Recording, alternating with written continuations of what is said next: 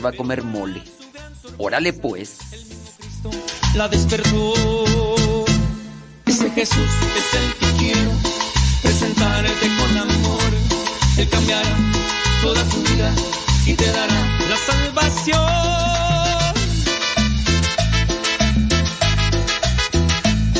Este es Jesús que te quiero presentar.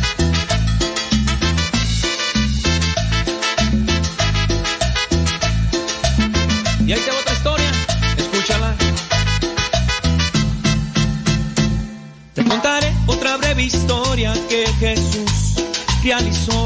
Una mujer que 12 años por hemorragias ella sufrió. Solo tocó poco del manto y en ese instante ella sanó.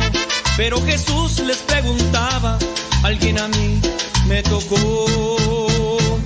Ese Jesús es el que quiero presentarte con amor. Te cambiará toda tu vida y te dará la salvación.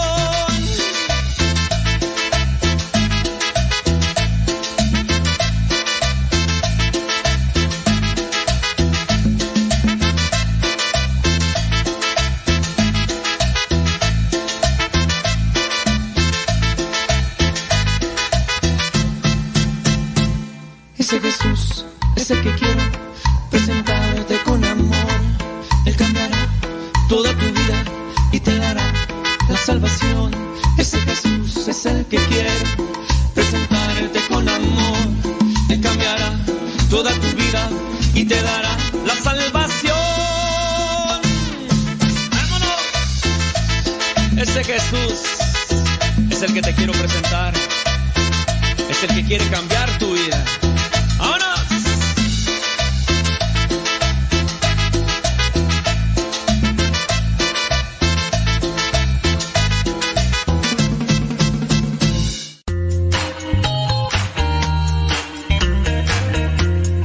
Recuerda que nuestros programas quedan grabados en el canal de YouTube. El canal se llama Modesto Radio. Ahora, que si tú trabajas en una estación de radio y quieres pasar estos programas, ponte en contacto con nosotros. Te los podemos mandar ya editados para que en medio de cada bloque pongas los mensajes que tú creas convenientes. Si trabajas en una estación de radio, ponte en contacto con nosotros y te mandamos los programas que nosotros realizamos. Y si tú quieres escuchar programas pasados, entra al canal Modesto Radio. Modesto Radio en YouTube y ahí podrás escuchar los programas pasados. Alexa, pon música de los misioneros servidores de la palabra. Esta es la música de los misioneros servidores de la palabra en Spotify. Justo cuando estaba vacío y creía que no habitabas en mí. De Dios, amo y Señor. Con un niño recostado en los brazos de su madre. Como un infante descansando en el calor del dulce hogar. Espíritu Santo,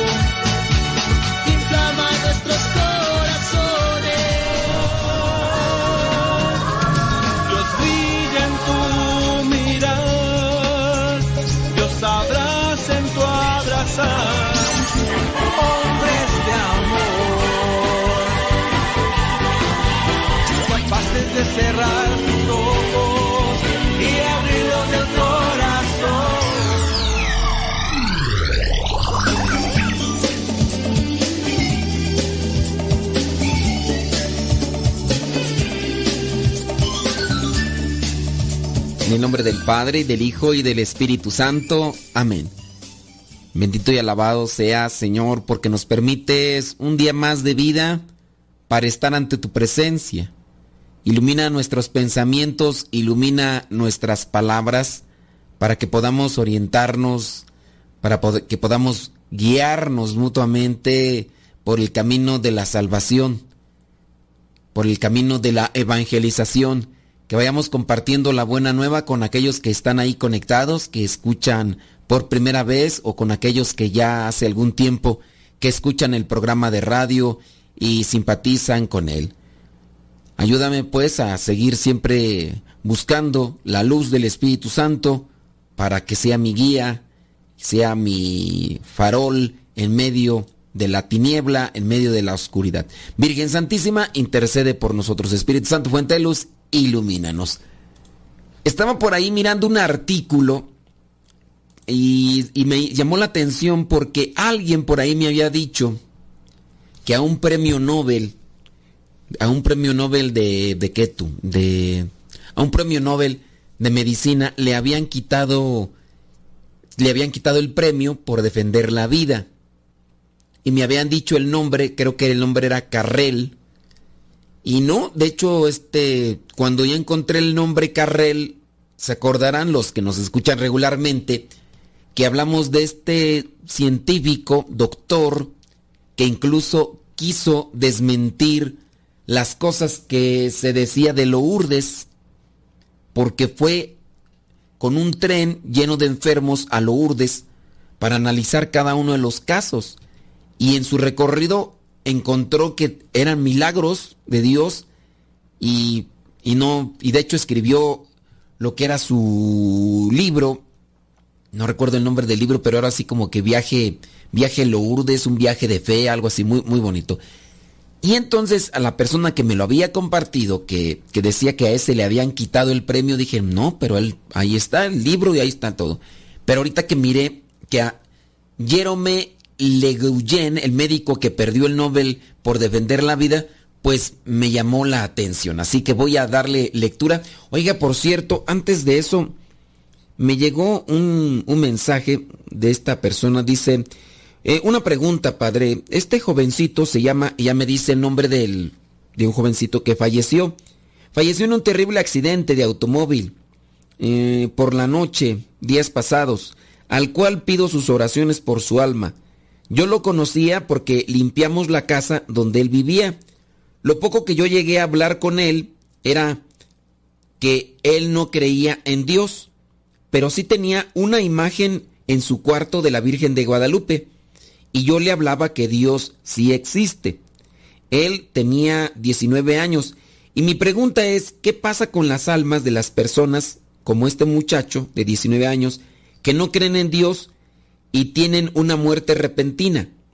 Yo sé que él no creía en Dios porque sufrió mucho en la vida cuando era un niño, en la vida porque era un niño adoptado y lo echaron a la calle y un amigo lo recibió y es ahí donde limpiábamos la casa. Pero mi pregunta es, ¿qué pasa con las almas de estos muchachos que mueren repentinamente y dicen no creer en Dios? ¿Qué pasa? ¿Qué pasa con las almas de los que dicen que no creen en Dios? Dice que, que el muchacho tenía una imagen de la Virgen de Guadalupe. A ver, ahí les voy a dejar que traten de re, reurgir, o cómo se dice, re, redurgir o redurgir. Ahí que traten de echarle coco, al cabo es gratis. ¿Qué pasa con estas personas que mueren, que dicen que no creen en Dios? El muchacho tenía esa imagen de la Virgen de Guadalupe, entonces algo había en su situación de... Pero ¿qué pasará? Así, ¿a ustedes qué les han dicho? ¿Qué pasa? A ver, platíquenme, cuéntenme, díganme, mientras yo voy narrando la historia de este señor Jerome, Jerónimo ha de ser Jerónimo, Jerónimo Legeuné. Dice, la historia es una historia de ciencia y de profunda fe. Padre de cinco hijos, ferviente católico, descubrió la anomalía cromosómica causante del síndrome de Down 27 años después, este científico es reconocido como siervo de Dios y avanza hacia los caminos de los altares. Jerónimo nació el 13 de junio del año 1926 en Francia. Murió en París el 3 de abril del año 1994. En el año 1952 descubrió que las personas afectadas con síndrome de Down poseían un cromosoma más en el par 21, a lo que llamó trisonomía 21. Con este hallazgo, identificó otras patologías cromosómicas, lo que condujo a pruebas prenatales utilizadas para detectar tempranamente esta condición en el vientre materno. En el año 1964 fue nombrado profesor de genética fundamental en la Facultad de Medicina en París en el año 1974. San Juan Pablo lo nombró miembro de la Academia Pontificia San Juan Pablo, ¿qué tú? Aquí debe ser San Juan Pablo II, Pablo VI. Lo nombró miembro de la Academia Pontificia de las Ciencias. En el año 1986 ah, fue Pablo VI el primero. Fue Pablo VI el que lo nombró miembro de la Academia Pontificia de Ciencias. En el año 1986 San Juan Pablo II lo llamó al Consejo Pontificio para la Pastoral de los Agentes Sanitarios y en el año 1994 fue designado primer presidente de la Academia Pontificio para la Vida. El doctor Jerónimo recibió el doctorado honoris causa en varias universidades, entre ellas la de Navarra, y fue miembro de academias extranjeras como la de Suecia, la de Boston y la de Londres. Es considerado como uno de los primeros expertos en genética. Toda su vida, Jerónimo rechazó abiertamente la opción del aborto para impedir el nacimiento de niños afectados con síndrome de Down u otras anomalías genéticas.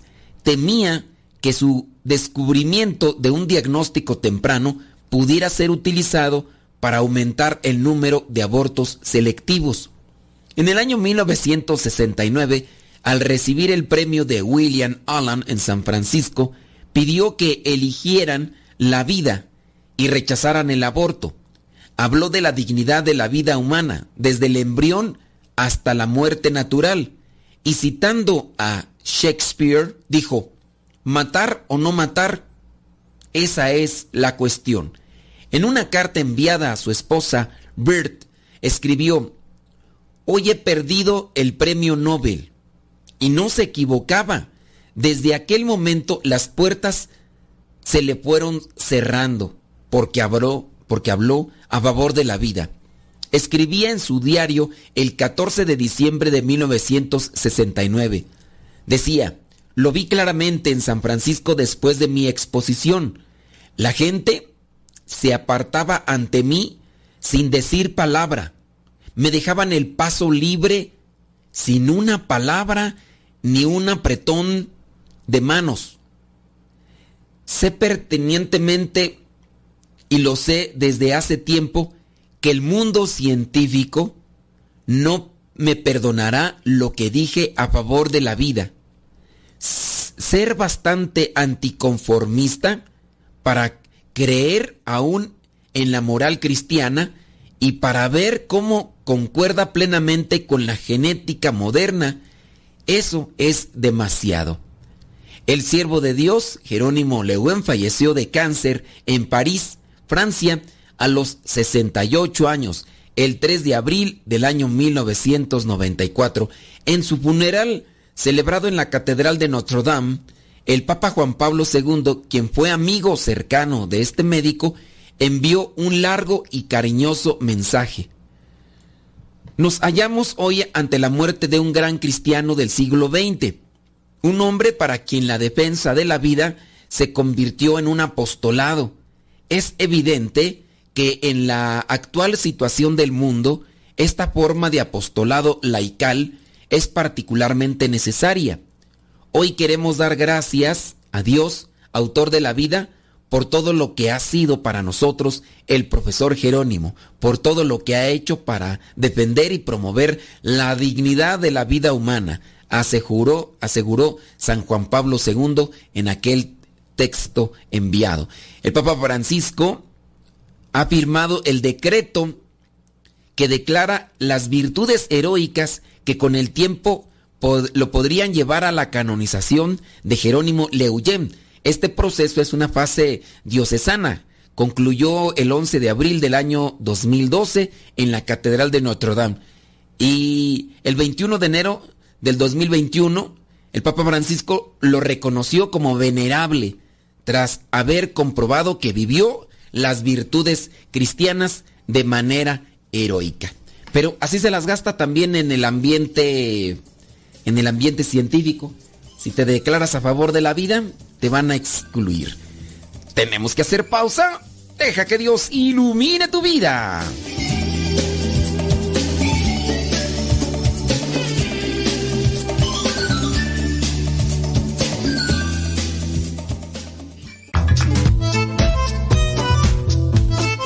Si tienes preguntas para el programa, ve a la página de Facebook Programa Evangelizar sin tregua y ahí déjanos tu pregunta y también ten paciencia para que podamos responder. Recuerda, la página se llama Evangelizar sin tregua. Programa Evangelizar sin tregua. Así se llama la página, Programa Evangelizar sin tregua y ahí déjanos tu pregunta y vamos a responderte aquí en el programa.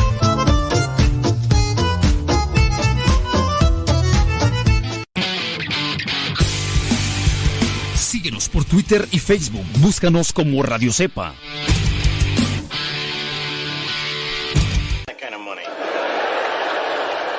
Mira, papá, fuego. Cuidado. No agarres las veladoras del altar. ¿Qué no sabes que te puedes quemar? No lo regañes.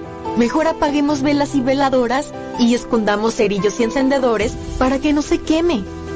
Es muy fácil prevenir quemaduras. La prevención es vital. Estamos evangelizando por medio de la radio. Escuchas radiocepa.com www.radiocepa.com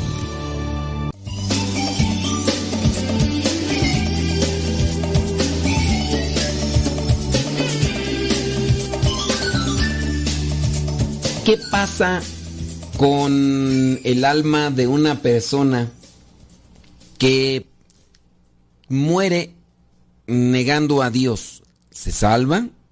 ¿No se salva?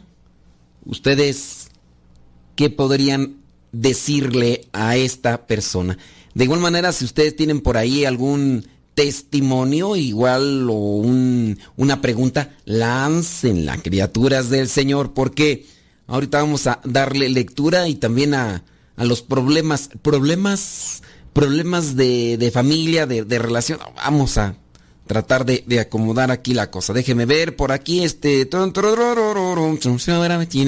Muy bien, claro que sí, por supuesto. Sí, no, no, es, es que nos están pidiendo acá saludos. No, saludos a everybody in your home. Ándele. Déjame ver entonces. Eh, con relación a esta pregunta que, que nos hicieron, que qué pasa, qué pasa con la, qué pasa con, con el alma de una persona, en este caso un muchacho, que negaba a Dios. Miren, la, las personas que niega a Dios, niega su, su existencia, niega su presencia. Es como decir, déjame buscar un ejemplo, déjame buscar un ejemplo. Es como decir, es como decir, eh, yo no creo que los colores existan. ¿Por qué no crees que los colores existan? Porque soy invidente. Porque no, no veo, porque nací sin ver. Yo no creo que los colores existan. Entonces no lo experimentó. No, es que ese ejemplo no queda. Mm, hay personas que pueden negar a Dios, pero que llevan una vida tranquila. Una vida tranquila. Cuando la persona niega a Dios, niega también la salvación. Dios no puede obligar a una persona, pongamos el ejemplo, que este muchacho se portó bien. Como este muchacho se portó bien, podría ser que, que Dios le perdonara aquellas pequeñas faltas y que le dijera tienes puerta abierta al paraíso. Pero él en su negación dice sí, pero yo no creo que tú yo no creo que tú seas real, yo no creo que tú realmente existas. Ahí es donde se da este tipo de situación que algunos teólogos, como en este caso el padre José Antonio Fortea, llama almas perdidas. Porque recuerden, el hecho de negar a Dios, si se portó bien, no podría ser causa del infierno, porque la causa del infierno son para todos aquellos que no actuaron con amor, que no actuaron en la caridad, aquellos que no ayudaron a sus semejantes. Y que en su caso, cuando se encontraban negando a Dios, hacían cosas malas como una forma de intensificar su negación a Dios. Ahí sí ya viene un castigo. Y ahí ya viene lo que vendría a ser eh, el infierno como un castigo por haber hecho cosas malas. Ahora, eh, esta alma dice que no cree en Dios, pero hablando específicamente del muchachito, dice que tenía una imagen de la Virgen de Guadalupe. ¿Por qué la tenía? Pues sin duda creía en alguien, en alguien espiritual, en alguien trascendental. Y a lo mejor eso era lo que los, le sostenía podrá alcanzar salvación porque dice pues que se reza, no se reza, pues hay que rezar. Y hay que rezar por él y, y si en su caso la misericordia de Dios, porque él a lo mejor regaba, dice, allá me escribió, dice, me invitaron a hacer rosarios por su eterno descanso y alguien me preguntó que a dónde van esas almas como la de él. Y en el momento no supe qué decir. Es por eso que pregunto a usted. Pues nosotros nos apegamos a la misericordia de Dios y rezamos por su alma. Ahí ustedes disculparán que escribo bien lento. Rezamos por su alma. Eh, entonces, sí hay que rezar porque nosotros con el rezo mm, realmente también nos apegamos a la misericordia. Cuando alguien, por ejemplo, murió, puede ser que nosotros conocíamos un estilo de vida, una forma de, vida de, este que murió y no sabemos si eh, por dentro estaba viviendo otra situación. Entonces, por eso uno reza por las personas que mueren para que Dios tenga misericordia de ellos. Así que, eh, si ustedes miren, si ustedes por ahí rezan, yo no sé si rezan ustedes, a lo mejor ni rezan, a lo mejor Les voy a dar el nombre de la, del muchachito que, pues, este, no lo corrieron de su casa, fue adoptado, eh, sufrió mucho y que por eso no creía en Dios. Les voy a dar el nombre por si, si es que rezan, pues recen por su eterno descanso. Se llama Fabián Castellanos, tenía solamente 19 años. Fabián castellanos, hay ustedes, si rezan, pues, pidan por su eterno descanso y que Dios tenga misericordia de él y, y ya. Cuando una persona ha vivido dándole la espalda a Dios, pero haciendo incluso como berrinche, pues obviamente ahí viene una condenación. Y la condenación está clara ahí en el Evangelio cuando dice todos aquellos que no me dieron un vaso de agua, que no me ayudaron, que no me visitaron cuando estaba enfermo, cuando estaba en la cárcel, bueno, pues se van a la condenación eterna. Y, los que sí hicieron, bueno, pues se van a la gloria eterna. El Señor nos va a pedir no solamente creer, sino también nos va a pedir qué tanto hicimos con lo que creíamos. Digamos que este muchacho no creía, pero ¿y, si hacía cosas buenas? ¿A poco Dios va a decir, pues es que tú no creías en mí, nomás que tenías ese cuadro de, la Virgen de Guadalupe ahí, y a ti te voy a rechazar, te voy a mandar al infierno? ¿Ustedes consideran que eso podría pasar?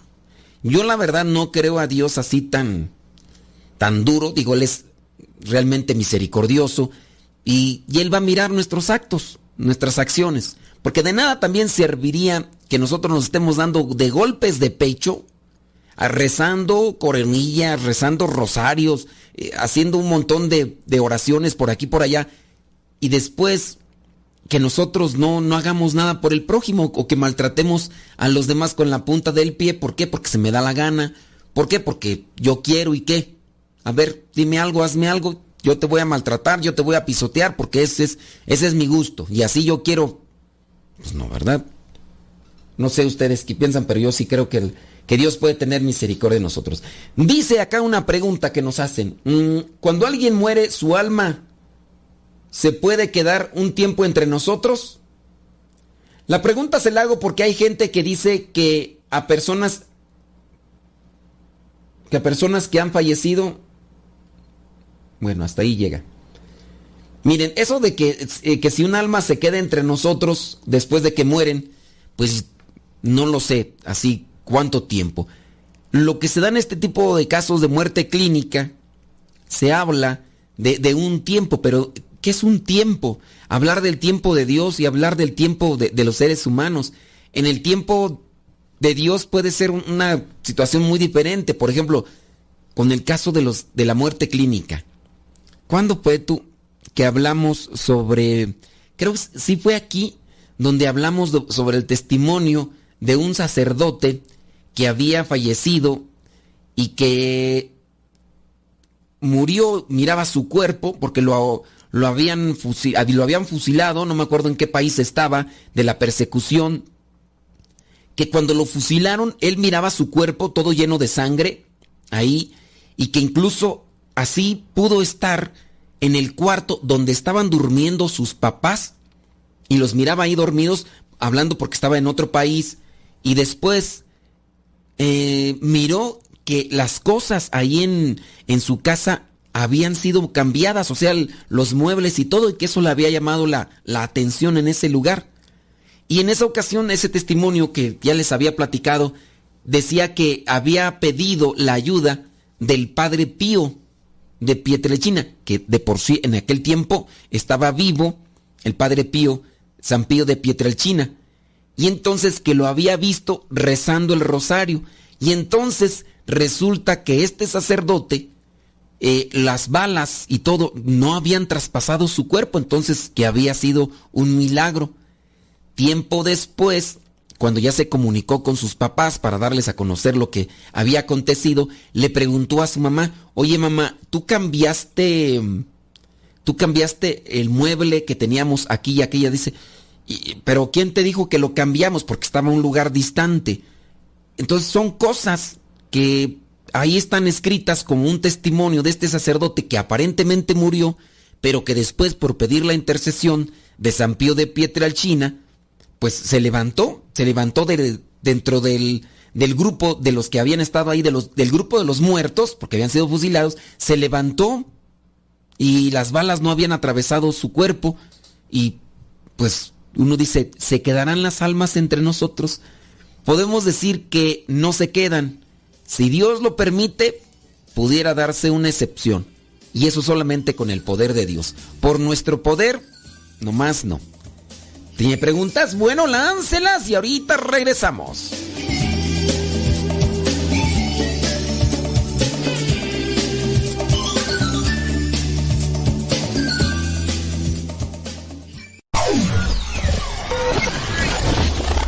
Si quieres volver a escuchar los programas del Padre Modesto, búscalo en tu página favorita de podcast, Spotify, iTunes, Google Podcast y otros más. Busca los programas en, el, canal, Modesto, Radio. En el canal Modesto Radio.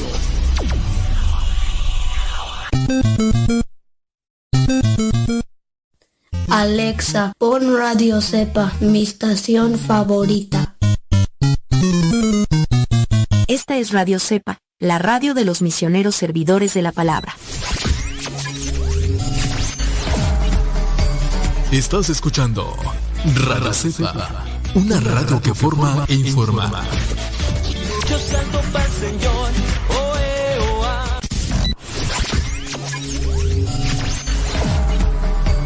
Estás escuchando Radio Cepa, una radio que forma e informa. Yo salto para Señor. Estás escuchando Radio Cepa, la estación de los misioneros servidores de la palabra. Sigue con nuestra programación.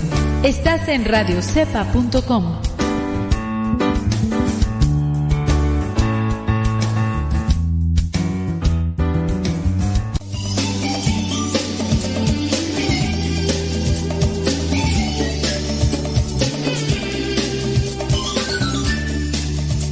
two, three, ya estamos de regreso. Estoy buscando por aquí testimonios, algo que también pudiera ayudarnos a iluminar nuestra fe y hay de todo tipo de historias. Ciertamente estas historias, cuando están llenas de fe y amor, nos pueden iluminar a nosotros. Ya en algún momento creo que les había compartido la historia del Colillas. Este señor que sí, ya, ya, se las había compartido. Déjame ver por acá. Déjame ver por acá. Más. ¿Dónde ya lo estrenaron? Obispos. Muy bien. No, pues son, son, son diferentes testimonios. Pero eh, a ver si más adelantito se los compartimos. Y estoy mirando también acá sus preguntas para poder dar respuesta a esas dudas de fe que regularmente tenemos. Miren, traten de dedicarse a la lectura. En la lectura de los libros del catecismo y demás podemos encontrar esas cosas buenas que necesitamos. Dice esta pregunta por acá. Deseo que se encuentre bien de salud. Disculpe, tengo una pregunta. ¿Se puede anular el sacramento del bautismo? cuando no se hubo pláticas para los padres de familia y padrinos, cuando todo fue eh, de un día para otro, cuando los padrinos no han estado presentes en la vida del ahijado o de la hijada, espero su respuesta. ¿Usted qué piensa? Hay veces que se quiere anular el sacramento así de esa manera porque se han peleado con los con los compadres es como se pelearon con los compadres, ya no queremos nada, ya no queríamos que sea el padrino y todo. Pero acá dice, eh, se puede anular el sacramento del bautismo cuando no se tuvo pláticas para los papás ni para los padrinos, cuando todo fue de un día para otro, cuando los padrinos pues no han estado presentes en la vida del ahijado. ¿Se puede anular el sacramento del bautismo? Son, son preguntas sencillas, ¿eh? Y como otras veces ya se las he explicado, ustedes díganme si se puede o no se puede. Y ahorita leemos sus cuestionamientos o sus respuestas. ¿Se puede o no se puede anular el sacramento del bautismo bajo estas, em, ¿cómo le llaman tú? Hay un nombre, estas em, atenuantes. Bajo estas atenuantes o estas situaciones, ¿se puede anular el sacramento del bautismo? ¿Usted qué dice? A ver, ahorita yo leo sus respuestas. Eh, dice otra pregunta. Soy casada, gracias a Dios, por el sacramento de la iglesia desde hace ya 10 años, casi con 6 meses. En estos momentos estoy atravesando una situación bastante triste para mí. Mi esposo me es infiel desde hace ya un año y medio. La semana pasada lo descubrí mi pregunta es, ¿qué hago, Padre? ¿Lo enfrento? Tengo pruebas. Padre, oriénteme, por favor. ¿Lo enfrento o no lo enfrento? A ver, ¿ustedes qué harían en esa condición? 10 años, pero dice que ya tiene hace ya un año y medio que el Señor anda de infiel. Este y la señora ya tiene pruebas. Ojalá que no sean pruebas de un niño. Ojalá y no sean pruebas de, de una criatura. Por ahí teníamos el caso de una señora también en una situación que tenían 26 años de casados. Y si alcanzan a escuchar una, una como una moto, no es que yo vaya en una moto. Lo que pasa es que aquí andan cortando el césped y pues las maquinitas ya ve que hacen su ruido, ¿eh? Nada más eso. La señora decía 26 años, el señor ya tiene dos años y medio con la otra mujer y la señora estaba aferrada a que él quería que regresara. Porque pues ella tenía bien claro que tiene que eh, reconstruir su matrimonio, aunque ella no fue la culpable. Ah, bueno, aunque se lo han hecho ver porque le dijeron que ella era la culpable. Pero ¿será válido que después de dos años y medio de que el esposo ya se fue con la otra mujer, y quién sabe si tendrán hijos, pero ¿será válido que la esposa siga queriéndolo traer de regreso al Señor a su vida? Ustedes, ahí, ¿qué, qué onda? En este caso del tema de la, esta persona, 10 años con 6 meses, pero un año y medio que el hombre es infiel. Dice, lo, lo enfrento, tengo pruebas. Señora, pues es que tiene que, si es que usted quiere seguir con esa situación, porque también aquí es eso, yo entiendo que sí, el sacramento hay que corregirlo, hay que tratar de reestructurarlo, hay que tratar de acomodarlo. Pero igual, pues tiene que enfrentarlo y decir, ni modo que no lo enfrente, señora. Ni modo que le diga, no, pues está bien. Es más, si quieres, tráetela a vivir aquí a la casa y... Porque así hay ya gente. Así hay gente. Uno pensaría que, que no, pero... Bueno, esto en el Antiguo Testamento se veía, ¿no? De muchas mujeres y todo lo demás, y hasta concubinas, ¿no? Pues ahí Salomón con 700 esposas y, y 300 concubinas. Pero en la actualidad es, es notorio ese tipo de, de parejas donde dicen, está viviendo la esposa, pero también tiene a su novia. Y por ahí conocí el caso de la esposa y con dos novias. Y aceptaban, y de hecho que una novia tenía un hijo de, del esposo y que cosas así. Uno dice, bueno, ¿qué tendrán estos en la cabeza? Y cuando los están entrevistando, ¿cómo le llaman tú? Este... Free love o algo así le llaman ese tipo de, de, relaciones. Y no es uno, no es, no, son varios casos que por ahí me tocó mirar como, como una novedad para personas que, que hacen ese tipo de entrevistas y que los exponen. Y que dicen, sí, somos felices. Algunos llegaban hasta decir, somos más felices que las parejas normales. O sea, dentro de su... Se dan cuenta que pues no son, no son normales, o sea, están anormales. Pero, a ver señora, si todavía por ahí no está escuchando, tiene pruebas, preguntas que si lo enfrenta, pues claro, pues a ver, decirle, oye, ya, tú te tienes que decidir, criatura. Yo no veo correcto que ustedes les hagan un circo o que les hagan un teatro a los señores.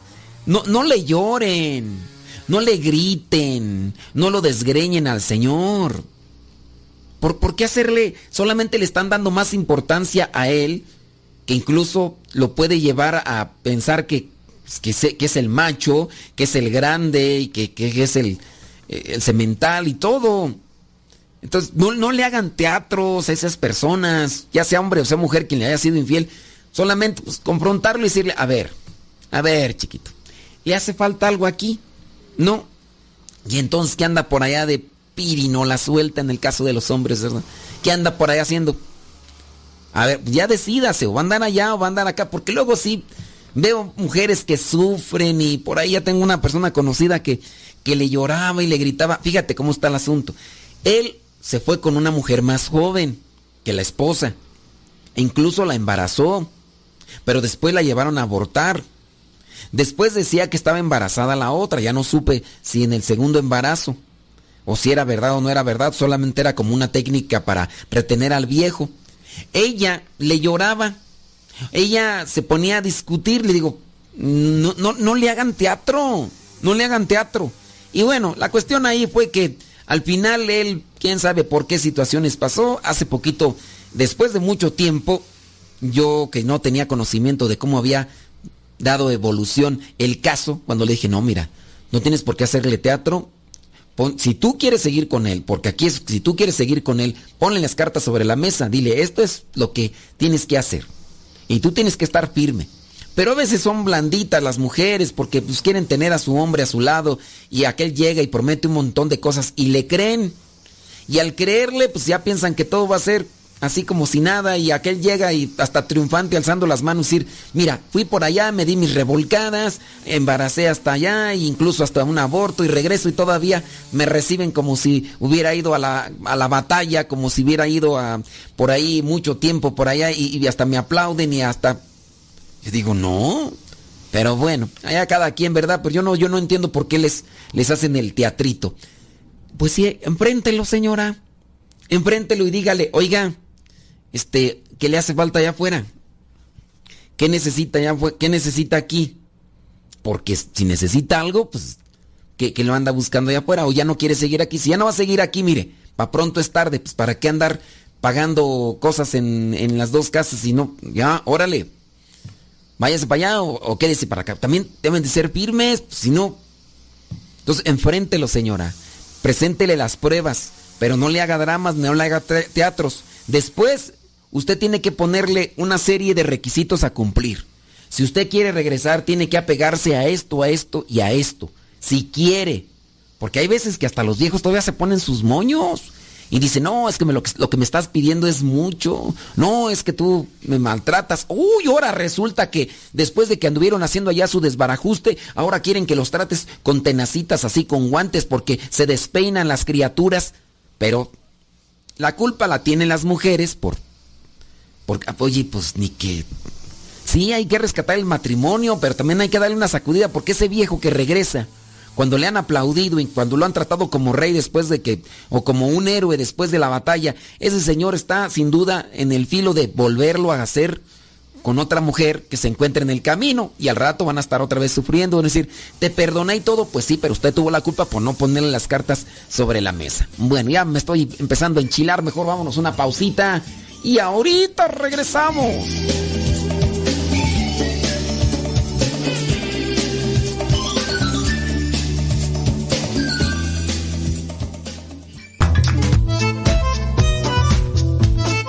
Si tienes preguntas para el programa, ve a la página de Facebook Programa Evangelizar sin Tregua y ahí déjanos tu pregunta y también ten paciencia para que podamos responder. Recuerda, la página se llama Evangelizar sin Tregua. Programa Evangelizar sin Tregua. Así se llama la página, Programa Evangelizar sin Tregua y ahí déjanos tu pregunta y vamos a responderte aquí en el programa.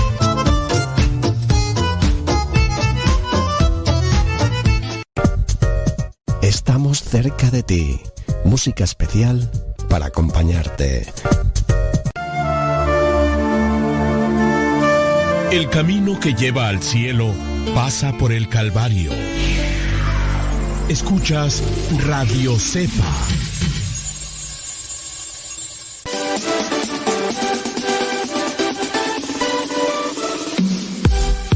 Porque nuestra prioridad es la evangelización.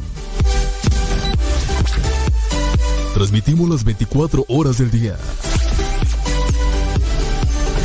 Los 365 días del año. Llegando hasta tus oídos en las diversas plataformas digitales. Sigue en sintonía de Radio Cepa, una radio que forma e informa.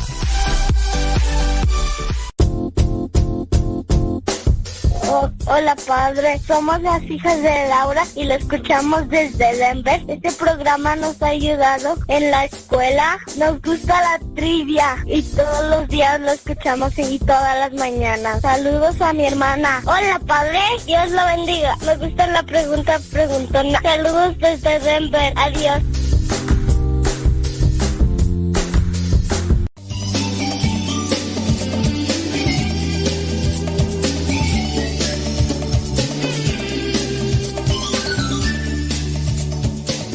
Recuerden que tenemos por ahí la preguntita sobre... mm, ¿Cuál era tuya? Ni me acuerdo. Que si se anula el sacramento. Y ya por acá estoy mirando algunas respuestas de ustedes, los que están participando, y, y se los agradezco mucho. También por aquí estaba mirando y un artículo que me llamó mucho la atención porque son sacerdotes ya ancianos, más de 90 años, que dan consejos a los recién ordenados. Entonces, eh, pues ahí con... Ahí ustedes disculparán, ¿verdad? Pero me voy a dar a la tarea de leer este artículo de sacerdotes eméritos para los que están recién ordenados. Van a decir, pero ¿sabes? tú vas a leer eso y nosotros ni somos sacerdotes. Pues igual para que se los digan a los que son recién ordenados, pues es que igual pueden conocer a alguien y decirle, sí, muchacho, mira, una vez escuché en el programa del Padre Modesto que hicieras esto y lo otro demás. A ver, entonces, la pregunta que nos hicieron hace rato. Eh, disculpe, tengo una pregunta. ¿Se puede anular el sacramento del bautismo cuando no se tuvo pláticas ni para los papás ni para los padrinos? La respuesta es no. no se puede anular. De hecho, los sacramentos no es que se anulen, se declaran inválidos.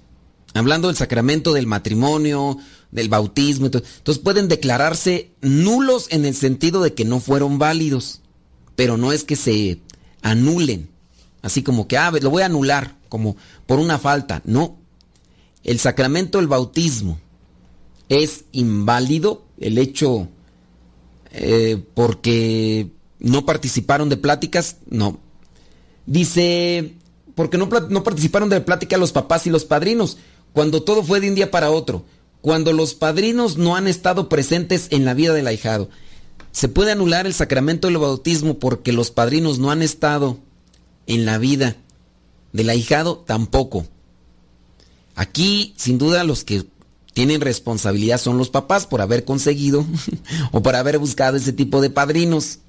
Y sin duda, pues también, si estás preguntando que fueron de un día para otro, pues es de suponerse entonces que pues, los escogiste al vapor, criatura. Por eso es que se dieron estas cosas. Bueno, entonces no.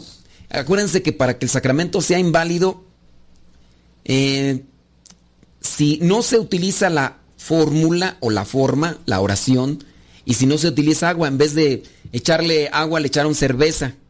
Si le echaron agua en vez de cerveza, entonces, pues no es válido. O si hicieron otra oración.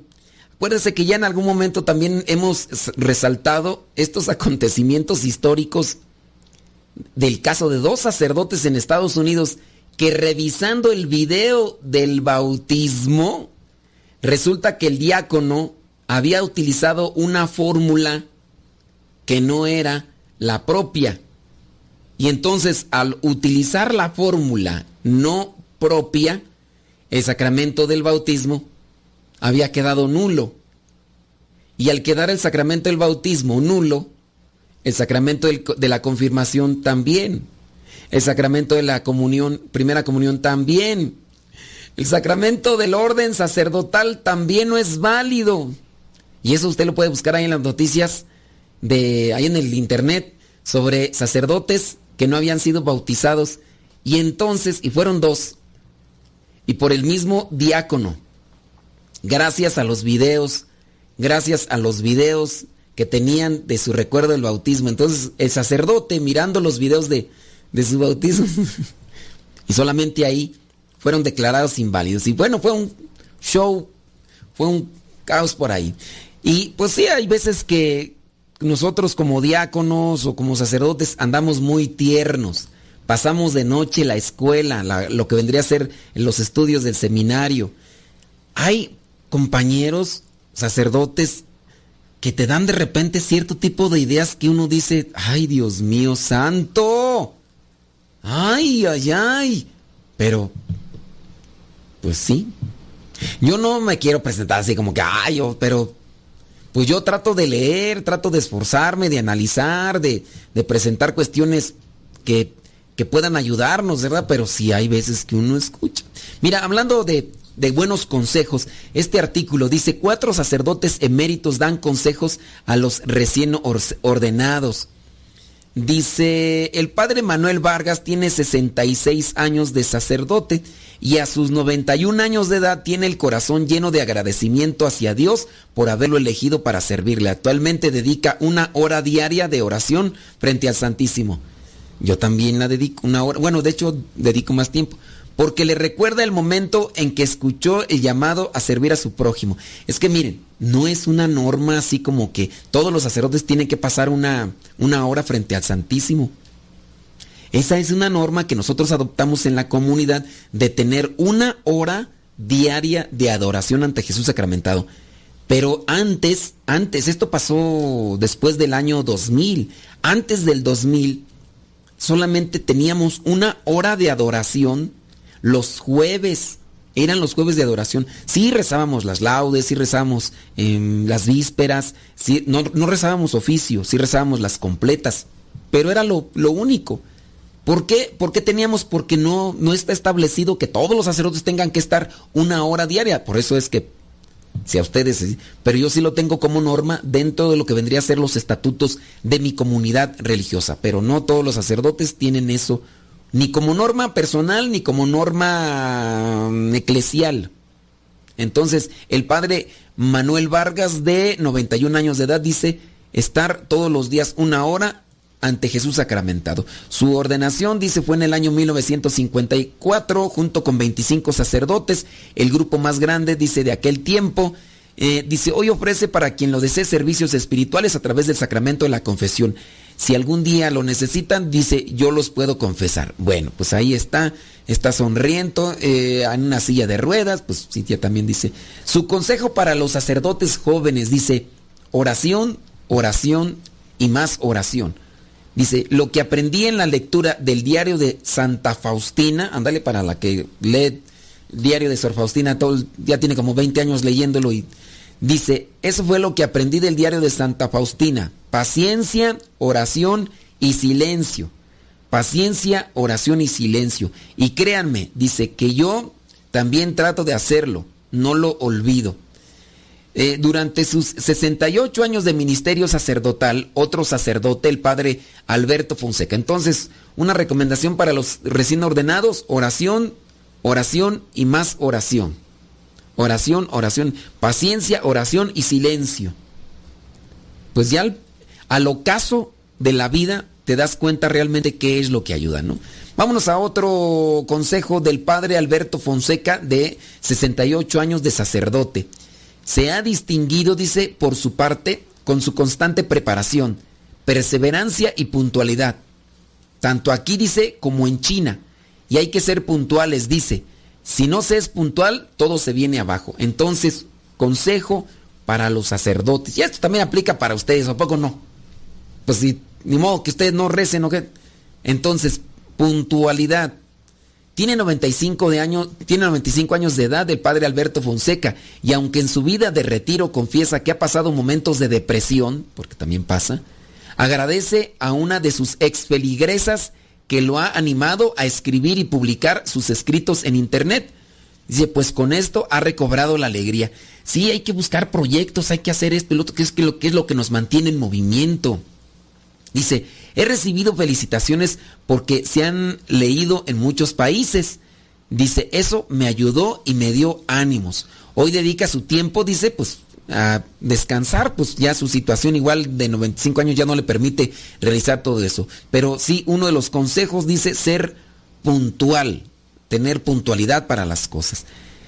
Su consejo a sacerdotes jóvenes, entregarse lo más que se pueda a servir a Dios como su servidor se preocupó en ello. Bueno, pues ahí está el consejo. Entonces ser puntual y servir, estar siempre ahí disponible. Eh, el otro padre, el padre José Olivares, a los 98 años, dice, es sonriente, dice, mm, sigue agradeciendo día con día el que Dios lo haya elegido, sin merecerlo, para el ministerio sacerdotal.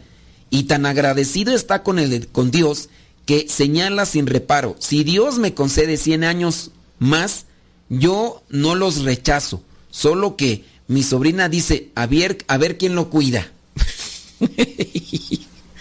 pues él dice, sin duda dirá esto con humor, ¿verdad? Bueno, yo espero. pues sí, pues que dice, si Dios me quiere conceder otros 100 años, pero la sobrina dice, pues a ver quién lo cuida, ¿eh? porque ya después cuando se hace uno viejillo se hace bien achacoso.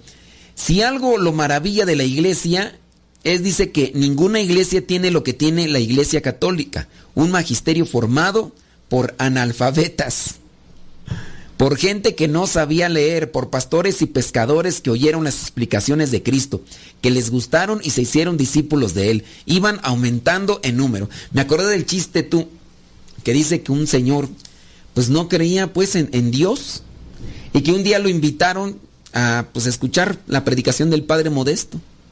Y pues que ya al final dice, no, Padre, pues quiero agradecerle. Yo mire, yo no creía en Dios, pero ahora que escuché su predicación, eh, em, yo confío, yo creo que sí, Dios existe.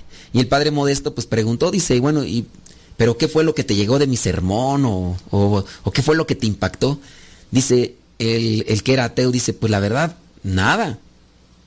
Dije, mira nada más, qué sermón qué humilía tan desacomodada, sin ton ni son, pero aún con estas predicaciones mediocres, mira todo lo que hace Dios. Sin duda Dios existe. Vámonos, señoras señores, que Dios le bendiga, pórtese muy bien, échele muchas ganas, se despide su servidor y amigo, el Padre Modesto Lule, de los misioneros servidores de la palabra. Que Dios le bendiga.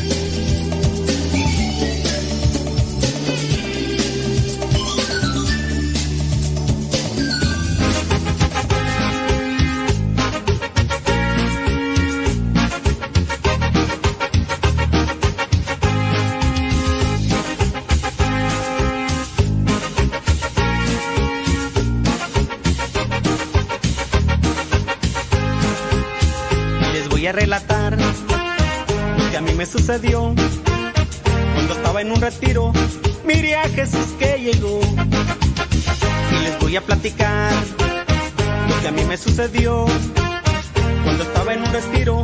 Mi cuerpo se estremeció y me puse a analizar todo el tiempo aquel que yo perdí. Y de las cosas tan bonitas que ahora en mi pecho puedo sentir. Ahora ya me siento bien, estando cerca de Él.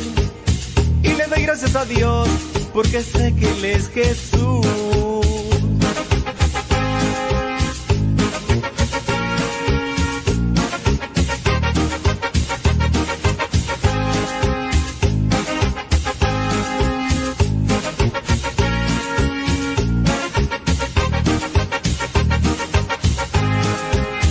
Les voy a relatar cuando estaba en un retiro.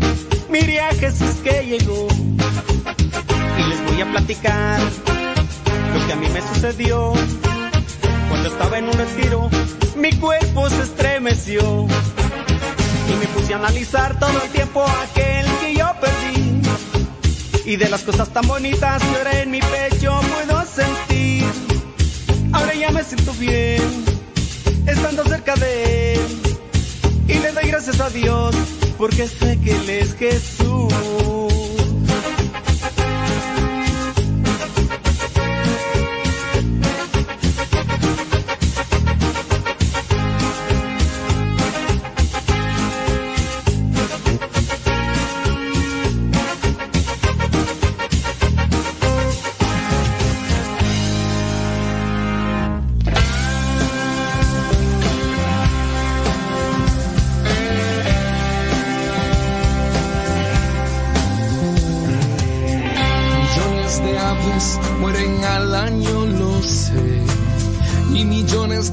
En los mares también.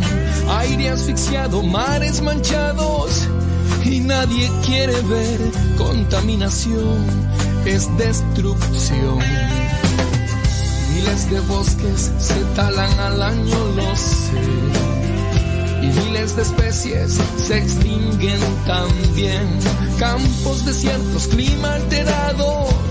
Y nadie quiere ver deforestación, es desolación.